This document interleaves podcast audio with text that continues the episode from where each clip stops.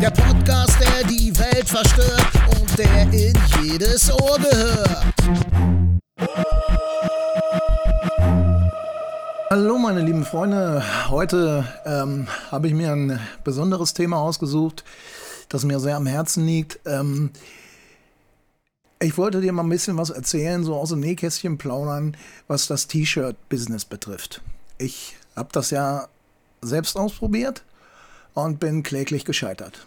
Jetzt kann man natürlich sagen, wenn jemand kläglich scheitert, dann hat er gar keine Kompetenz, um über so ein Business zu sprechen. Hat ja schließlich versagt.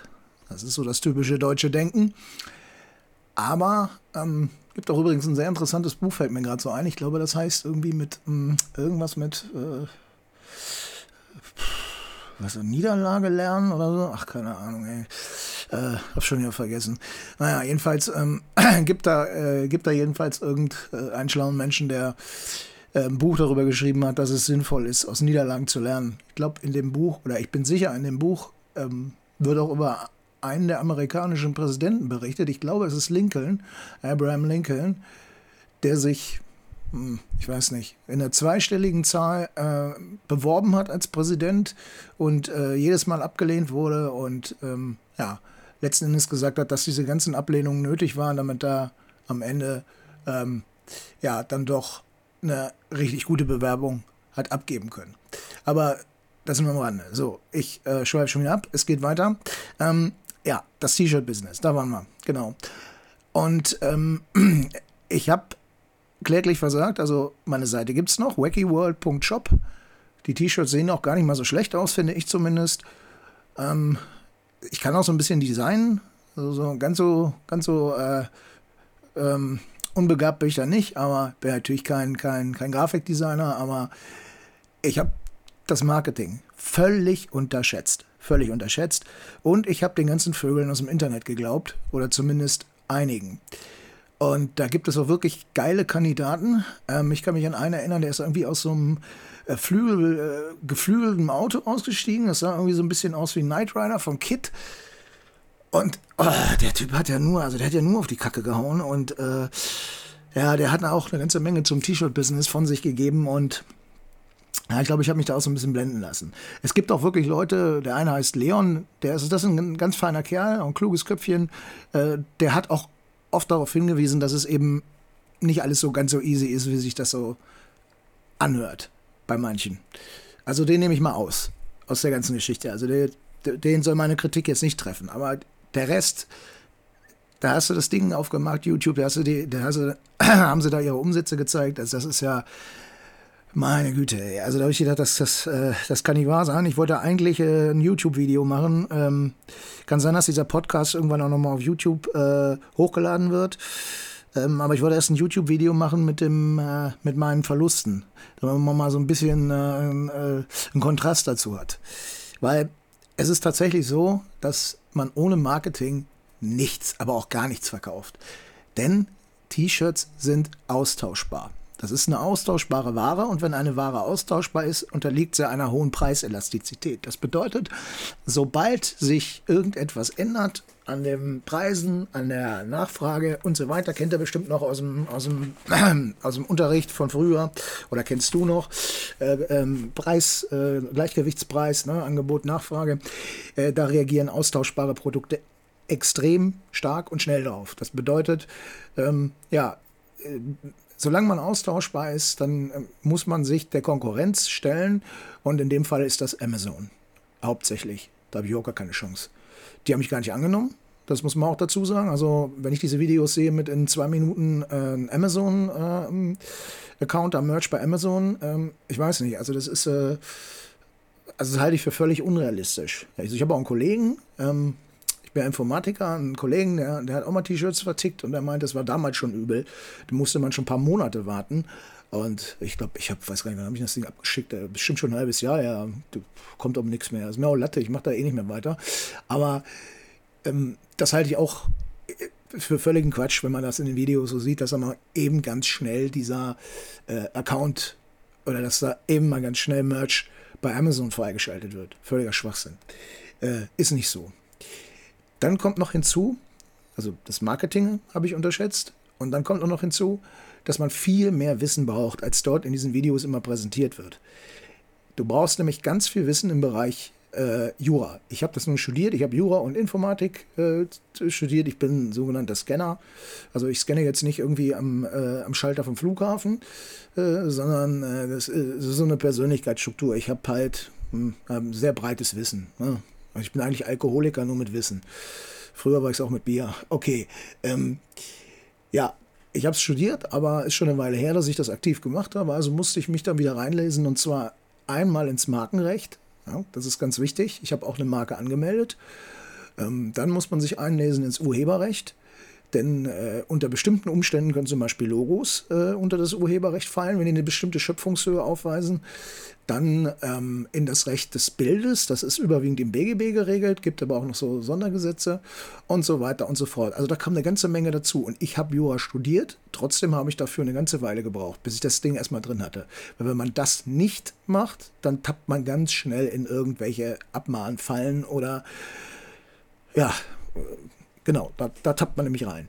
So, also musste ich mir das erstmal beibringen. Dazu kamen dann natürlich auch noch BWL-Grundlagen. Ich musste ja wissen, äh, welchen Preis setze ich denn überhaupt für so ein T-Shirt an? Ja? Beim Merch bei Amazon ist es was anderes, da wird es, glaube ich, vorgegeben oder da hast du nicht so eine große Preisspanne, aber bei, bei wo war ich denn überall? Bei Spreadshirt ähm, und dann war ich noch, Mensch, was piept denn hier die ganze Zeit? Beim Börsenmakler ist das nicht. So, habe ich schon wieder einen Haftbefehl? Nee, auch nicht. Ähm, Nee, was ist das denn hier?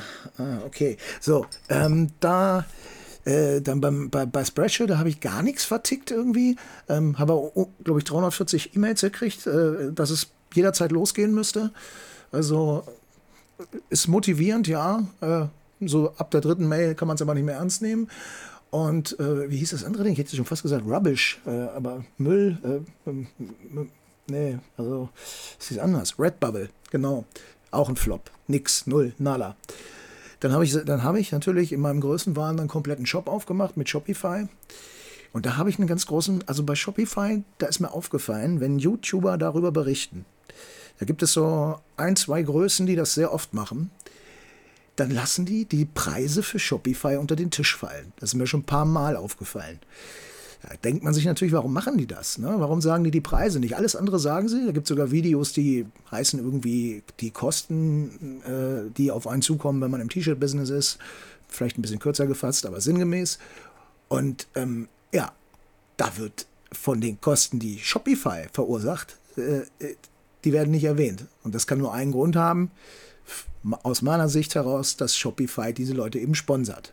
So, und äh, das würde auch erklären, warum da immer steht, äh, enthält bezahlte Werbung. Ich habe mir gedacht, wo ist denn die bezahlte Werbung? Ja, das ist wie mit dem Typen, der äh, in der Schubkarre immer rausfährt, äh, aus dem Werkstor und ähm, äh, der Werkschutz, der guckt immer rein in die Schubkarre, sind tausend Sägespäne und durchwühlt das jedes Mal. Ne? Und ich frage dann, Mensch, was, was haben Sie denn? Da ist doch bestimmt irgendwas drin. Nein, ist nichts drin. Boah, können Sie noch weiter gucken? Ist immer am Wühlen, am Wühlen, am Wühlen. Das passiert dreimal, wie es so, so, so, immer ist in Witzen. Ne? Und äh, ja, beim dritten Mal sagt er, Mensch, jetzt sag doch endlich, was du dir hier klaust. Mensch, ist mir jetzt auch egal, also ich werde dich nicht verpfeifen. Ja, sagt er, merkst du das nicht oder was? Schubkarren. Ja, also es ist einfach, das ist das war so naheliegend, dass es, äh, dass es mir gar nicht in den Sinn gekommen ist. Die Leute sind halt meiner, also ich vermute, dass die halt von Shopify gesponsert sind. Ist ja auch in Ordnung, nur es verschleiert eben, dass da noch ordentlich Kosten lauern. Das kommt nämlich auch noch dazu. Also ich habe insgesamt ähm, 4000 Euro äh, für diese ganze Scheiße in den Sand gesetzt. Ja. Es ist jetzt nicht so, dass ich der ärmste Mensch der Welt bin. Ich verdiene ganz gut als äh, Freiberufler in der Softwareentwicklung. Ähm, aber das hat auch wehgetan. Ne? Also 4000 Euro, die kann ich jetzt auch nicht mal so aus der Hüfte schütteln. Ne? Also das war schon, äh, ne? und meine, meine Frau war not amused darüber, zu Recht. Ähm, also das war, das war schon, das war schon Mist. Ähm, es ist ja nicht nur Shopify. Shopify kostet keine 4000 Euro, bloß nicht falsch verstehen. Ne? Die kosten nur 300 Tacken oder was im Jahr. Aber wenn du jetzt mit Programmen arbeitest, um dir eine T-Shirt-Designs zu machen, äh, ich arbeite unheimlich gerne mit CorelDRAW, weil es ein Vektor-Tool ähm, ist. Es kann unheimlich genial Bitmaps, also pixelbasierte Bilder vektorisieren. Also super genial und man hat dadurch natürlich eine Top-Qualität. Ich arbeite auch mit so ein paar anderen Tools noch, ähm, die hatte ich sowieso schon da. Aber das dauert viel zu lange. Das ganz vergessen. Das von Grund auf zu machen, damit äh, das, dieses Business lebt von Schnelligkeit und von Masse. Wollte ich auch am Anfang nicht glauben, Ich habe mir da wirklich die virtuosesten Designs ausgedacht, hat kein Schwein interessiert. Also das ist Perlen vor die Säue. Ja, da musste plumpe Sprüche raufhämmern und äh, das muss, da muss Masse produziert werden. Das, das ist eines der wenigen Dinge, bei denen ich wirklich komplett sage, da haben die YouTuber, die da äh, ihre Kurse da gegeben haben oder ihre äh, ja, bezahlte Werbung abgelassen haben, äh, da haben die komplett recht. Das ist so. Also man muss da wirklich auf Masse produzieren. Das ist, äh, da kommt man nicht umhin. Also habe ich mir Tools geholt wie Place It, Wechsels und Canvas. Ja, ich hätte mir wahrscheinlich nicht alle drei holen müssen, aber äh, letzten Endes haben die sich perfekt ergänzt, weil jeder hat irgendwo einen Nachteil und den konnte ich dann durch das andere Tool wieder auffangen. So, und da kam noch eine ganze Menge andere Sachen dazu. Äh, dann kam noch so ein Tool, ich glaube Merch Informer oder so ähm, hieß das. Das ist so ein Tool, da kann man halt sehen, ähm, wie sieht denn die Marktlage aus? Bezieht sich zwar auf Amazon, aber da Amazon der größte Anbieter ist, kann man das natürlich übertragen. Also wenn so ein T-Shirt bei Amazon gut läuft, kann man davon ausgehen, dass es wahrscheinlich auch äh, generell gut laufen wird. Und da sieht man eben, wie viel äh, Anbieter gibt es für bestimmte Schlagwörter. Ne? Keine Ahnung, gibt es da einen Vatertag und dann kann, siehst du halt, okay, so viele T-Shirts gibt es und wie sehen die aus und so weiter und so fort. Dieses Tool kostet, glaube ich, auch nochmal 200, 300 Euro, Puh, keine Ahnung. Dann habe ich eine Marke angemeldet, das hat auch nochmal 300 Tacken gekostet. Also wie gesagt, das hat sich alles aufsummiert und am Ende stand ich da mit ca. 4000 äh, Flocken, die ich in den Sand gesetzt hatte. Ne? Und äh, die einzigen T-Shirts, die gekauft wurden, die habe ich gekauft. Ja, eins für meine kleine Tochter, das sieht echt, man muss sagen, die Qualität ist spitzenmäßig. Also ich habe Printful als äh, Print-on-Demand-Anbieter und ey, absolut geniale Qualität, super. Ne? Aber es kauft halt kein Schwein. Ne? Ja, wie denn auch? Mich kennt ja auch keiner. Dann habe ich Facebook-Werbung gestartet. Das ist das nächste Ding. Ne? Also ich habe ja gesagt, Marketing, das gehört ja dazu. Facebook-Werbung gestartet. Hatte ich natürlich nicht viel Zeit. Habe ich das alles automatisiert. Habe gesagt, ja, mach mal. Ja, man nennt das ja Zielgruppentargetierung. Das habe ich nicht vorgenommen, das muss ich ehrlich sagen. Aber ich habe gedacht, dass Facebook sich so ein bisschen, so ein bisschen äh, danach orientiert, ähm, wo könnte dieser Mensch, der in Deutschland lebt, äh, das welche Zielgruppe könnte der regional zumindest haben? Ja, nee, weit gefehlt. Ich habe dann eine Mail bekommen, oder besser gesagt eine Antwort von einem Amerikaner, äh, der äh, aufs Derbste mich beschimpfte, ich solle seine, seine Leisten bei Facebook nicht mit, meinem, mit meiner Müllwerbung zukleistern.